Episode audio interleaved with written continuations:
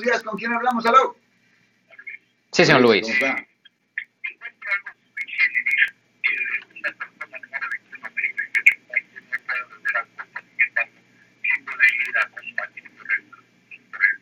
Ya, ya.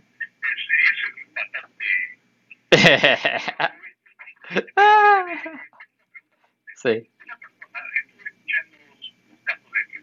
Ya. una persona que es atacada para ser violada y en el protege o la pelea, la persona atacada agarra su cartera y saca un arma de fuego pulsante y mata al, al atacante. Ya. ¿Cuáles son las consecuencias? Nada. Nada. Como prueba de que, como prueba de que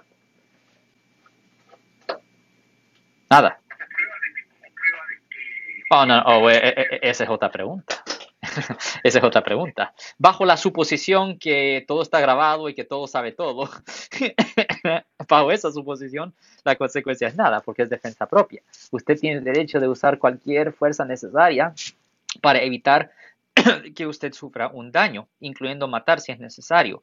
Pero si no hay evidencia, ahí hay un problema, porque pues ahí ah, van a tener que hacer análisis forénsico y también van a tener que ah, pues ver exactamente cómo pasó todo. Posiblemente hay personas que vieron cómo pasó el incidente, si hay ah, testigos.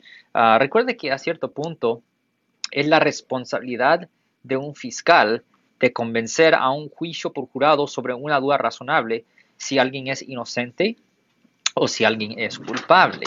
Y si esta persona no tiene ningún historial de violencia o nada así, no debe ser, no debe de ser un problema tan difícil, pero a cierto punto toda la evidencia tiene que ser colectada para poder hacer una determinación si en realidad pueden culpar a la persona. Y le voy a decir una cosa también. Los juicios por jurado no todo el tiempo llegan a la decisión correcta. I mean, desafortunadamente no hay justicia en este sistema y es probable que la culpen de algo que no hizo. Esto, esto pasa rutinariamente. Si les gustó este video, suscríbanse a este canal, aprieten el botón para suscribirse y si quieren notificación de otros videos en el futuro, toquen la campana para obtener notificaciones.